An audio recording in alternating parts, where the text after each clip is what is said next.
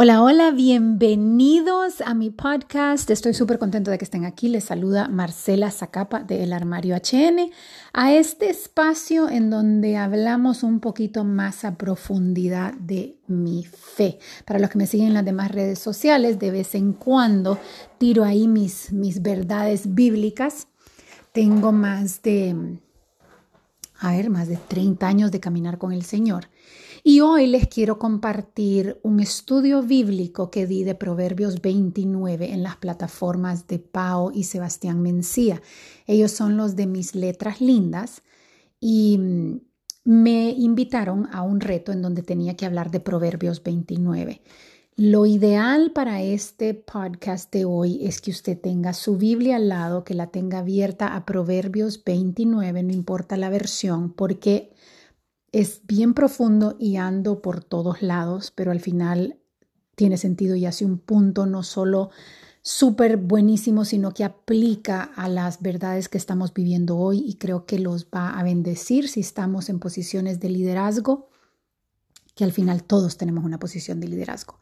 Si usted está en el carro, no se preocupe, solo, ¿verdad? Está, está intenso, está heavy y está cargado de de escritura bíblica porque leemos todo el capítulo de Proverbios 29, solo que en grupos. Entonces aquí les dejo la grabación que hice. Discúlpeme si no se oye espectacular, pero espero que les bendiga y que les ayude a acercarse más a Él. Bueno, pues a mí me tocó hablar de Proverbios 29. Cuando hablamos de Proverbios, yo pensé que me iba a tocar un versículo, no. Pau me mandó el capítulo entero y dije yo, Dios mío, Proverbios están, parece que son varios libros en uno solo, ¿verdad? Y que hablan de diferentes cosas y a veces es difícil como que como que el viejito ya se loqueó y empezó a dar todos los consejos, porque definitivamente son consejos de sabiduría, pero a veces vos decís, pero empezó hablando de la, del hijo y después se pasó al rey y después entonces anduvo por todos lados. Yo traté al leer Proverbios 29 de, de contar una historia para que vean la belleza y el valor de la palabra, ¿verdad? Que aunque seas o no seas creyente, eh, es, tiene, tiene, viene cargada de sabiduría. Entonces, Proverbios 29, y lo vamos a ir leyendo y Pau me va a ir ayudando para ir poniendo los versículos en el orden eh, que yo los agrupé porque de lo que trata es de nuestro carácter, ¿ok? De la importancia que tiene formar nuestro carácter. Yo a mis 50 años, como decía Pau, madre, esposa, 30 años, felizmente casada, abuela, te puedo decir que estamos en esta tierra para ir moldeando nuestro carácter a través de las interacciones que tenemos con los demás. Y en Proverbio 29 vamos a empezar a ver cómo el carácter es algo individual, luego va dándole la importancia en el macro de familia, luego en el macro de siervos y luego en el macro de reinos, de gobernantes. Y comenzamos con el 29.1 ah, que dice, el que es reacio a las reprensiones será destruido de repente y sin remedio. Y para los que ya, bueno, y ustedes ya han estado en el reto de tantos días de ver de proverbios, ya podemos reconocer aquí que esto es una alerta de lo que pasará si no buscas la sabiduría. Ya sabemos que en la Biblia, especialmente en Proverbios, hace una distinción bien clara entre el necio y el sabio. ¿Qué es lo que lo diferencia? El sabio está abierto a las críticas. El necio no quiere que lo corrijan. El necio no escucha. El necio repite sus errores porque rechaza el conocimiento. El necio no aprende. El necio es lo opuesto al quebrantado ese quebrantado que Dios le ayuda, que Dios está cerca. El necio cierra las puertas. Y la verdad, yo siempre tendemos a ver el necio como un tonto. Eh, y de hecho esa es la, la, sinonimia, ¿verdad? Como, es que es un tonto, es un necio. Pero ojo, aquí estamos hablando de un arrogante, de un prepotente, de un creído que está tan seguro de sí mismo y de lo que dice. Y si ustedes están en redes sociales, que para mí es tan importante, ya sé, especialmente si somos madres, saber qué es lo que está viendo la generación que viene, tener un conocimiento de qué es lo que se están enfrentando nuestros hijos, nuestros sobrinos, lo que sea. Vemos bastante de eso, especialmente en TikTok. Vemos bastante necio, que, que vos lo ves en argumentos. A mí me encanta ver los debates de universidades y ves, ves necios que, que, que callan sus, cierran sus oídos y que dicen, no, es que, es que no, es que yo creo eso y se acabó. No aceptan una crítica, ni siquiera están abiertos a eso. Entonces vemos cómo la importancia del carácter empieza con uno, con uno entender que no se las sabe todas, que debe de buscar corrección externa para poder moldear su carácter. Y luego nos vamos a ir al versículo 3, en donde ahora vamos hablando de la familia, ¿ok? Que es nuestra primera eh, relación con los demás. Y dice, el que ama la sabiduría alegra a su padre. El que frecuenta rameras derrocha su fortuna. Ok. Uh, decimos rameras y es como, oh my God, es la Biblia.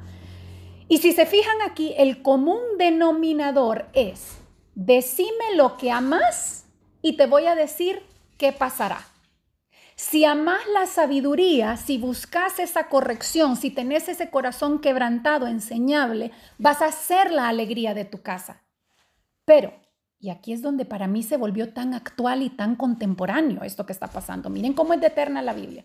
Si amas la sabiduría, vas a ser la alegría de tu casa. Pero si amas el placer, el momentito, más que la disciplina, más que la corrección, más que lo incómodo, vas a malgastar toda tu herencia, todo lo que te toca, todo lo que tu padre con tanto esfuerzo tiene preparado para vos. En uno sos la alegría de tu padre, en el otro lo perdiste todo. Y ojo, porque no solo perdés lo que el padre tenía preparado para vos, te perdés vos. Esto va mucho más allá del dinero. Esto habla de visiones y esto habla de propósitos de vida, el que se deja ir por un momentito, el que no permite esa corrección, esos límites, esas guianzas que te dicen eso no es bueno, ay, yo todo lo puedo hacer. Pierde su futuro entero. Y antes, pues, esto fue bien fuerte para mí, pero yo estaba pensando en el contexto de cuando esto fue escrito, la verdad es que habían o rameras, mujeres que tienen relaciones sexuales a cambio de dinero, mujeres que utilizan su sexualidad como una mercancía para obtener algo, o eras una mujer pudorosa discreta, ya sea a la fuerza, o, pero antes no teníamos esa libertad sexual, o mejor dicho, rebeldía sexual que contamos hoy. Yo digo, ¿cuántas mujeres hoy han caído en la trampa que su sexualidad es pública, que su sexualidad es para un momentito? que es una mercancía que le agrega valor, no es algo intrínseco de ella, una identidad, una joya de gran valor. Imagínate cuánta sabiduría. Ok, y seguimos hablando de la importancia de formar el carácter en la familia con el versículo 15, que dice, la vara de la disciplina imparte sabiduría, pero el hijo malcriado avergüenza a su madre. Aquí vemos otra causa y efecto y vemos cómo no puede haber sabiduría sin disciplina. El que no disciplina, ojo, no solo le va a afectar a sus hijos, le va a afectar a usted.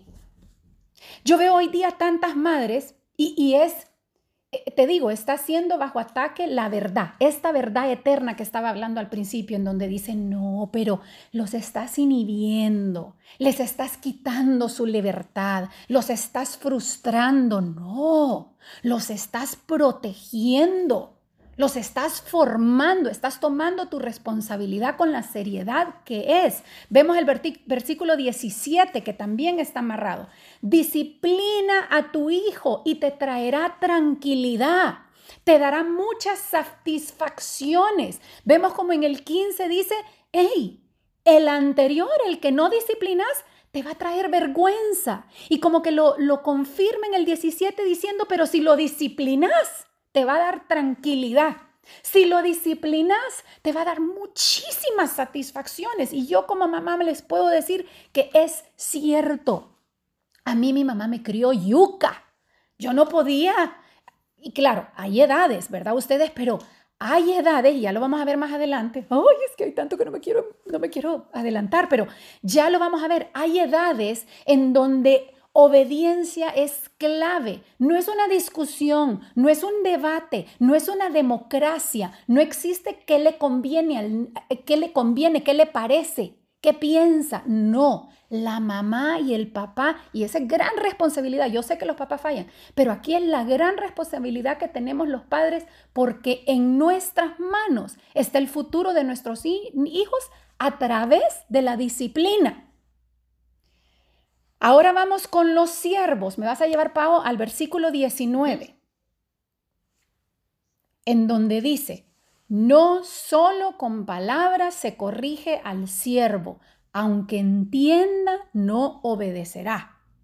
Y el 21 dice, quien consiente a su criado, cuando éste es niño, al final habrá de lamentarlo. Ok, y aquí pongámonos en contexto, porque en aquel entonces habían siervos, yo lo veo como una relación de trabajo hoy. Cuando vos tenés tu trabajo, ya sea que seas el jefe o que seas el empleado, ¿verdad? Pero todos en algún momento servimos a alguien.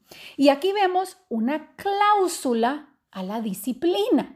Porque hasta ahorita he dicho hay que disciplinar y te va a traer esto y si no te va a traer lo otro. Pero aquí dice, oíme bien, y creo que, utilizó siervos para dar el ejemplo de que aún aquellos que supuestamente deberían de obedecer la cláusula de un siervo, si yo contrato a un empleado, le digo, mire, aquí se hace lo que yo dice, lo que yo digo, porque es mi empresa y yo le pago a usted. Entonces al final usted tiene que hacer lo que yo diga, sí o sí. Sin embargo, aquí la cláusula es la obediencia. Si no hay obediencia, no puede haber disciplina o no está funcionando la disciplina. Dice, aunque entienda, no obedecerá. ¿Te has fijado cuántas veces hemos hablado con el hijo o hemos hablado con el empleado y le explicamos y ambos entendemos qué está pasando, qué fue lo que falló, pero no hay cambio? Porque sin obediencia no hay transformación. Usted puede estar en total acuerdo con lo que Dios dice y exige de usted. Y usted puede decir, sí, es bueno que yo vaya a la iglesia. Yo estoy de acuerdo, yo necesito una comunidad. Pero si usted no va a la iglesia, no va a haber la transformación que Dios quiere para usted porque usted no está obedeciendo. Y luego, en el versículo 21, vemos el veneno de toda niñez, el consentimiento desmesurado. Aquí, para mí como mamá y ahora que soy abuela, que, las abuelas, qué belleza, ¿verdad? Podemos totalmente consentir al niño 100%. Pero mi suegra, cuando yo tuve a mis hijos, siempre me decía, vos no estás criando a tus hijos para vos, porque uno de madre lo va a querer irrelevante. Pero la sociedad no, los estás criando para los demás. Y yo se los digo como, como persona.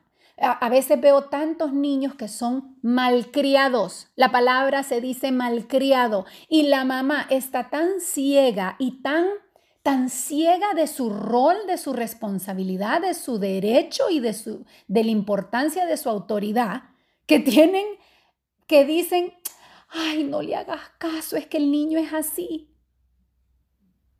O sea, vos como mamá me estás diciendo, el niño es malcriado. ¿Y quién lo va a corregir, cree vos? ¿A quién le toca corregirlo? ¿Y es por qué? Porque queremos consentirlo tanto. Imagínate que aquí de nuevo, yo creo que utiliza el criado como ejemplo porque dice, aún un sirviente aún una persona que debería de obedecerte, debería de, traerte honra y de traerte cosas buenas porque es tu siervo, si vos le das un consentimiento desmesurado, al final va a ser un rebelde, decían otras personas.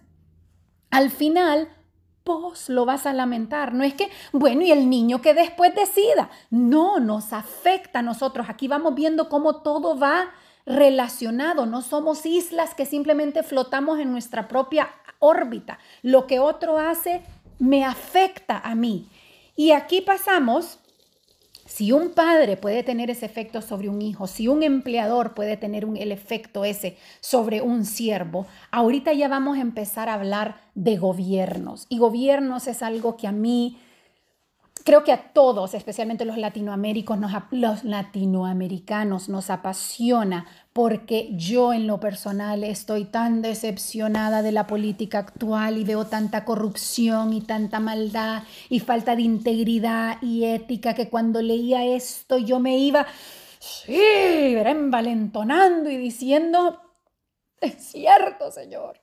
Y nos vamos al versículo 2, que dice, cuando los justos prosperan, en otra versión dice gobiernan, el pueblo se alegra. Cuando los impíos gobiernan, el pueblo gime. Aquí volvemos a ver esa relación de causa y efecto y esa comparación. Si un justo gobierna, el pueblo se alegra. Si un impío gobierna, el pueblo gime, gime de dolor, gime de hambre, gime de frustración, gime de ese anhelo de justicia. Y en el versículo 4 vemos, con justicia, volvemos a ver esa palabra, el rey da estabilidad al país.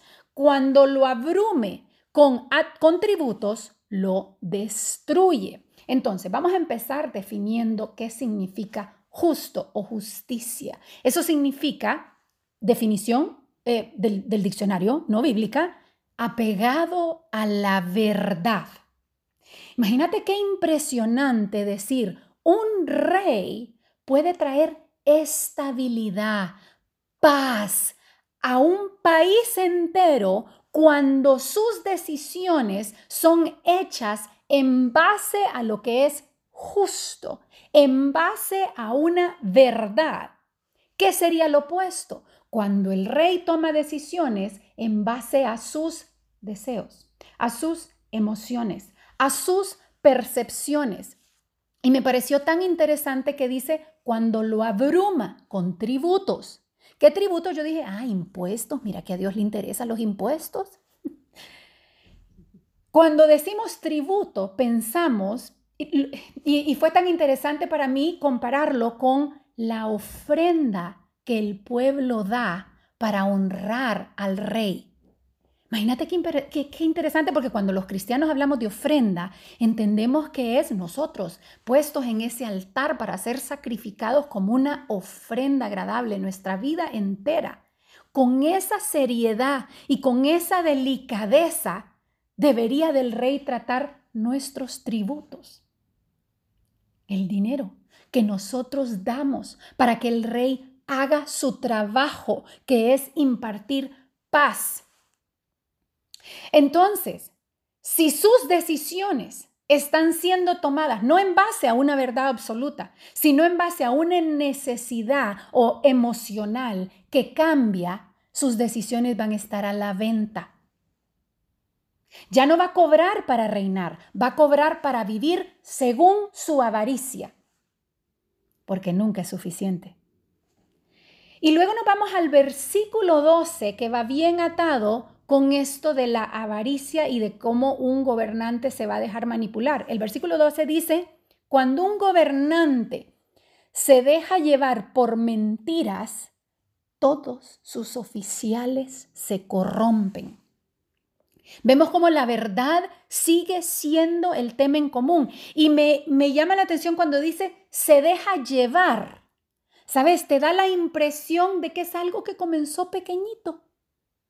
No, pero, o sea, no, solo, o sea, no es que le estoy aceptando un soborno.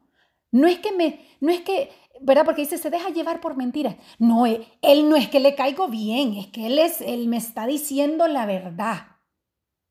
Pero es mentira. Y te dejas, le abrís la puerta a una mentirita que se ve tan, tan linda en tu currículum, en tu mesita de trabajo. Y te la empezás a poner como, no, pero mira qué lindo que ando como mi chihuahuita en la carterita. Y esa mentira que empezó tan pequeñita y tan insignificante como una mala hierba en menos de lo que vos pensás, se agarró todo lo que vos tenías, se apoderó y te comió vivo. Y mira que dice, todos sus oficiales se corrompen. O sea, no solo te afecta a vos, sino que corrompe a todos los que te rodean. Corrompe, se descompone, empieza a oler mal. Estaba bueno y se puso malo. Hay que votarlo. Y pueden haber dos razones.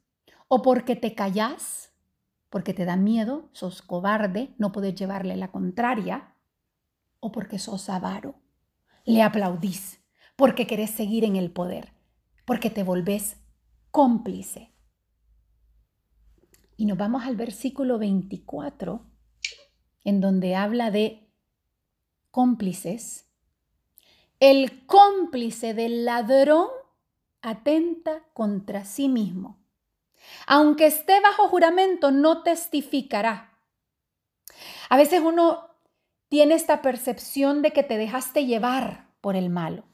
No es que, es que Él me jaló, Él me empujó. Pero aquí dice que cuando sos cómplice de un ladrón, cuando te dejas llevar, cuando te haces amigo del mal, te estás convirtiendo en tu peor enemigo. Te estás robando a vos mismo. No es contra él. Ay, sí, es que fíjese que él. Sí, pero ¿qué pasó con usted? ¿Ves cómo esto afecta esto? Y a la hora de tener que enfrentar la verdad, aquí se convierte un problema porque la vas a tener que negar, porque ya sos cómplice, sos parte de. Entonces, para no hundirte vos, vas a tener que hundir la verdad y vas a tener que buscar la mentira. ¿Y qué es lo que pasa ahí? Vamos al versículo 5. El que adula a su prójimo le tiende una trampa. Adular es alabar de forma exagerada y generalmente interesada a una persona para conseguir un favor o ganar su voluntad. Adular es otra forma de mentir. Quien mucho alaba, mucho miente. Ojos si solo le echan flores. No te interesa confrontar a esa persona con el espejo de la verdad. No te interesa quedar mal, te interesa quedar bien y usamos excusas baratas como, bueno, es que cada quien. O sea, yo solo trabajo para él. No, yo soy amiga, pero vos sabes, cada quien. Aquí diste un paso más, porque ya no estás pensando en un bien común. Aquí no estás pensando en él, en darle la libertad a él. Estás pensando en vos yo no me quiero incomodar, yo no quiero quedar mal. Querés comprar, ganarte, dar tributo a su favor para ganarse su voluntad o para ganarte tu comodidad. Estás ya no solo callando, sino que estás yendo en contra de la verdad. Estás mintiendo para engañar a esa persona a confiarte y dar un paso en falso tomar una decisión mal informada. Aquí tenemos que entender que nosotros los cristianos entendemos que hay una diferencia entre la vida y la muerte, entre la verdad y la mentira. No hay medias tintas. Y vamos al versículo 25, en donde dice, temer a los hombres resulta una trampa, pero el que confía en el Señor sale bien librado.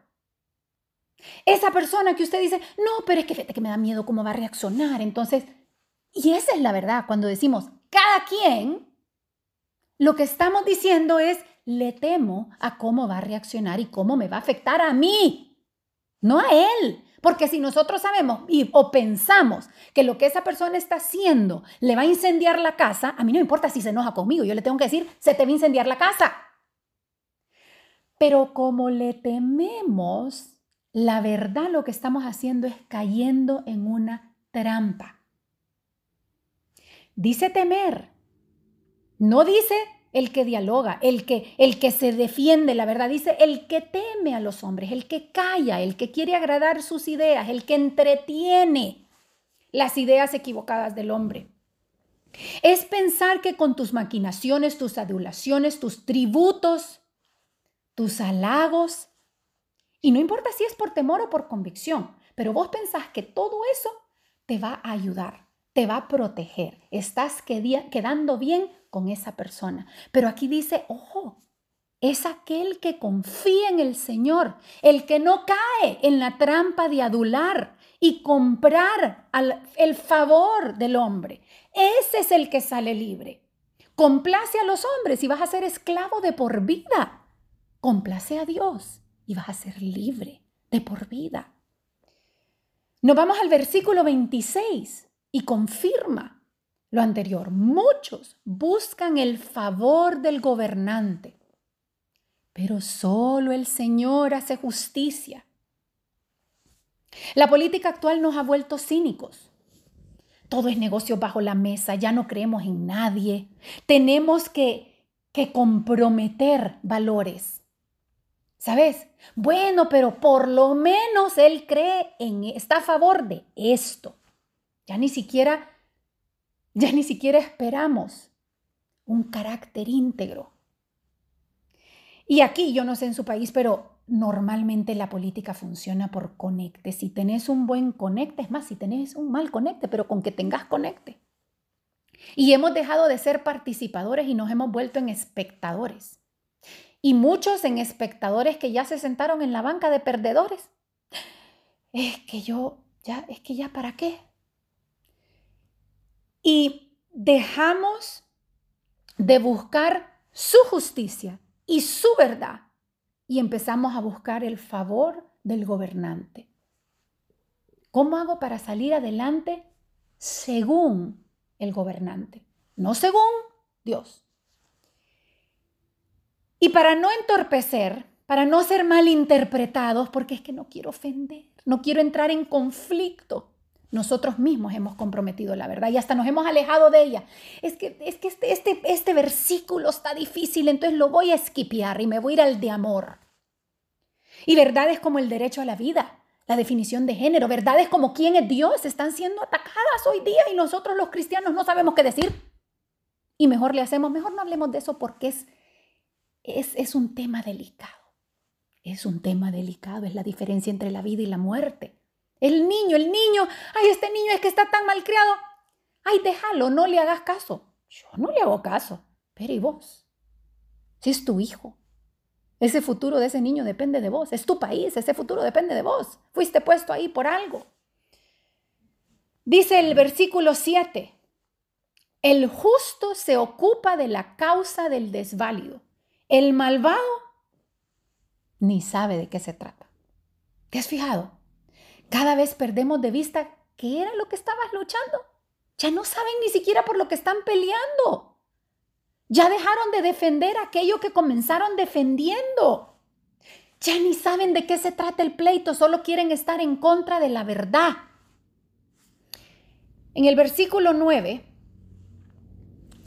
vemos cuando el, vamos a ver el 9 y el 11, cuando el sabio entabla pleito contra un necio, aunque se enoje o se ría, nada arreglará. El necio da rienda suelta a su ira, pero el sabio sabe dominarla. Aquí volvemos con los necios.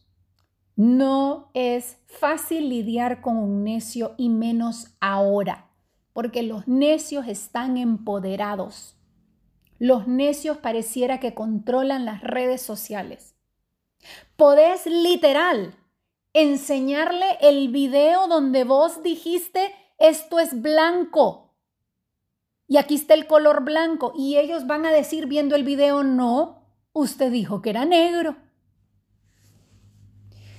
Dos cosas que dice aquí el proverbio acerca de tratar con los necios. Primero, saber cuándo defenderse, cómo, saber cuándo hablar. Dice cuando el sabio, el sabio entabla pleito contra un necio, cuando llevas a un necio a la corte, no importa si se ríe, si se burla de vos o no importa si se enoje, no lo vas a cambiar. Tenés que saber identificar al necio. Y número dos, saber cuándo responder y cómo responder. Ser sabios, saber cómo defender tu puesto o cómo atacar al puesto contrario. Porque el necio va a dar rienda suelta, ya sea a su ira o a su burla, y te va a tirar con todo. Y dice, pero el sabio sabe dominarla. Y dice en el versículo 8, los insolentes, que son los necios, conmocionan a la ciudad, pero los sabios apaciguan los ánimos. Calladito, sin gritar, sin hacer escándalo, mientras aquel está que parece que está incendiando la ciudad y está causando aquel alboroto. El sabio apacigua los ánimos, como un pastorcito que lleva a sus ovejitas al rebaño, con pocas palabras, porque entendemos que no es un pleito terrestre, no es algo de, espérate, es que si yo, platiquémoslo. El Espíritu Santo tiene que estar ahí para abrir las mentes de estos insolentes. Y dice en el versículo 20, ¿te has fijado en los que hablan sin pensar? ¿Qué más se puede esperar de un necio que de gente así? Hablan sin pensar. No están pensando, están cegados. No lo vas a resolver hablando. Se puede esperar más de un necio que de gente que no piensa. Yo he tenido conversaciones en donde vos decís, bueno, mentira, no las he tenido, pero he visto TikToks en donde vos decís, se está escuchando esta persona. No está pensando en lo que está diciendo. Y dice, ¿te has fijado? Fíjense bien en la gente que los va a atacar. Y gloria a Dios si los atacan, porque si no los están atacando, si no se están burlando de usted, usted no está defendiendo nada. Usted está adulando, Usted está comprando tributo. Y miren este punto que también es bueno, es que todo, ¿verdad? Yo no sé, pero a mí se me, se me eriza la piel. Váyase al versículo 27. Aquí no hay medias tintas. No pensamos igual. No es lo mismo. No es parecido. Los justos aborrecen a los malvados, el versículo 27, y los malvados aborrecen a los justos. El agua y el aceite. No, podemos vivir en respeto, podemos vivir entendiendo que es una realidad, pero aquí no hay compromiso. Aquí no es que, no, pero fíjese que es corrupto, pero es asesino, pero no, el justo, el que está pegado a la verdad, aborrece la maldad. Y el malvado aborrece la verdad. Nos vamos al versículo 10. Los asesinos aborrecen a los íntegros. Oiga, los asesinos y uno que se preocupa por no ofenderlos. Y aquí la Biblia dice, los asesinos, los llama asesinos a los íntegros. ¿Quiénes son los íntegros? Los que tratamos de vivir no solo nuestra verdad en conocimiento, sino nuestra verdad en actuación. Dice, tratan de matar a los justos. Son polos opuestos. Si sos justo, tenés que aborrecer el mal, aborrecerlo. Y si sos malvado, vas a aborrecer la justicia. No hay medias tintas, lo que hay es falsedades, adulaciones.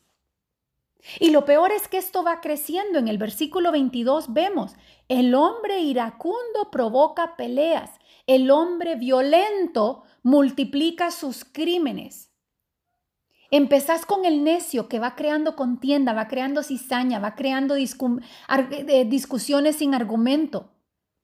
Y terminás multiplicando tus crímenes porque va creciendo.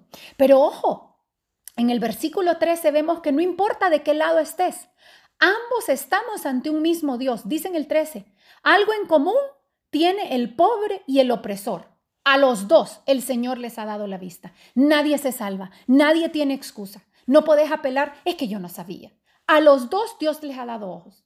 Tanto al pobre para no anclarse a la venganza, para no culpar a su opresor de las circunstancias de su vida, y así como al opresor, para no anclarse a su éxito, para no justificar su éxito en la avaricia para ver mucho más allá de lo que tiene.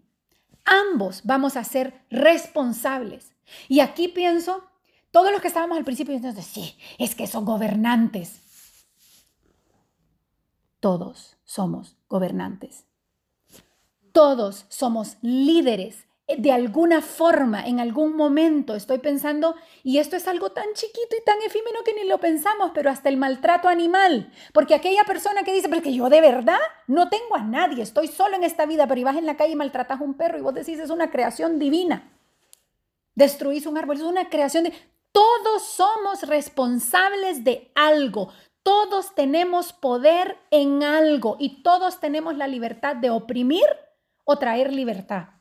Y la belleza es que hay esperanza. Vamos al versículo 6. Al malvado lo atrapa su propia maldad, pero el justo el justo canta de alegría en medio de los ataques, en medio de la injusticia, en medio de las burlas. Al justo, los que estamos apegados a su verdad, podemos cantar de alegría porque sabemos lo que nos espera. El versículo 14, el rey que juzga al pobre según la verdad, afirma su trono para siempre. No, no es lo que yo crea, no es lo que a mí me convenga, es el rey que juzga al pobre según la verdad. Si yo vengo y mi juicio, mi decisión está basada en su verdad, estamos afirmándonos en Él para siempre.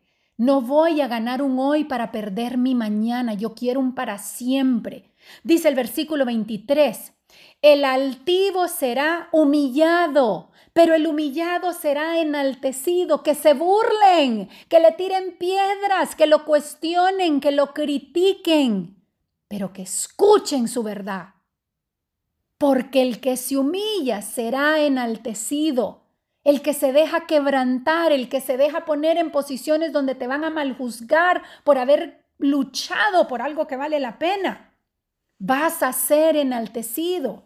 El versículo 16, cuando prospera el impío, prospera el pecado, pero los justos presenciarán la caída. No niega el pecado en el que vivimos, te lo explica. Es que hay gente impía que hace que prospere el pecado. Pero los justos vamos a presenciar su caída. Si usted está creyendo es que a Dios no le importa, ¿dónde está Dios? A Dios sí le importa. Dios está metido en nuestras casas, en nuestros trabajos, en nuestro país. Dios está metido y comienza en nuestro carácter. Comienza en que nosotros estemos abiertos a ser disciplinados, a ser corregidos, a ser formados por los que nos rodean en un nivel íntimo y luego en un nivel macro. Él va, él va a hacer la justicia y vamos a ver de qué lado quedamos. Ahí se va a desnudar todo y vamos a decir, ¡Ah! yo pensé que estaba de su lado, pero solo estaba calladito. En el versículo 18, y con esto ya voy terminando, porque ya es el último versículo que quedó, pero quise dejarlo para cierre porque me encantó. Dice, donde no hay visión, el pueblo se extravía. Dichosos los que son obedientes a la ley. Este año, bueno, ya varios, hace varios añitos yo estoy entendiendo la importancia de tener visión. Cuando nosotros empezamos esto, les estaba diciendo que el armario HN nació de la nada. Yo no tenía la visión ni por cerca de lo que es hoy. Pero ahora que tengo esa gran responsabilidad y esa gran plataforma y que entiendo lo que Dios puede hacer con que un tonto alegre diga, sí, Señor, aquí estoy, porque así empecé yo. Yo sí me tomo el tiempo de decir, Señor, dame una visión si no la tengo, o confirmame esta visión que yo tengo a ver si es tuya, porque Dios quiere hacer cosas grandes con usted. Dios necesita hacer cosas grandes y escoge hacerlas a través de usted. Pero si usted no tiene visión, el pueblo se extravía. ¿Sabes la de tentaciones que uno tiene que estar alerta para poderlas rechazar si querés llegar a una visión grande? Cuando yo me metí a las redes, una de bueno, cuando me metí al canal de YouTube, una de las cosas que yo estaba bien clara era mi vanagloria. Me encanta brillar, ustedes, me encanta, me encanta ser el centro de atención. Y me encantaba mucho más antes. Y entendí, entendí que eso va a ser una gran caída de, como, como, como la adicción al azúcar. ¡Ey, ojo, alerta! No se puede tratar de mí porque yo fallo, porque yo soy humana. Y les explicaba, les explicaba a ustedes al principio la belleza y la libertad que tengo en mis redes es que yo no me vendo yo. Yo te invito a ser parte de mi vida así como es una persona fallada, una persona con miles de, de límites, pero que Dios se glorifica en eso y que pone conscientemente, porque uno tiene que hacer estas cosas intencionales, a Él primero, porque desde tempranito yo sí decía algo, Señor, si me van a escuchar, yo necesito saber que sos vos el que va a hablar, porque yo hablo tonteras, vos no. Yo adulo, vos no. Yo busco mi comodidad, vos buscas mi incomodidad y mi crecimiento y ayúdame a ser esa sierva que no extravíe a los que me siguen, porque ya sea que usted esté en redes o no, hay gente que la sigue, hay gente que la ve, hay gente que está moldeando su carácter a través de lo que usted es, no solo lo que dice, lo que usted es. Entonces, con eso los dejo esperando que ustedes entiendan la importancia de formar nuestro carácter, la importancia de ser luz y la importancia de entender esa visión que viene desde adentro, una visión que fue puesta ahí desde el momento de la creación. ¿Quién me iba a decir a mí que lo que yo disfrutaba, contar cuentos y, y, y, y verdad, y ser la tener este regalo de poderme comunicar, Dios lo iba a utilizar para que varios pudieran decir, yo quiero conocer ese Dios que habla Marcela. Se oye bien cool. Me encanta. Me encanta porque eh, resumís muy bien el corazón de este capítulo, ¿no? Que es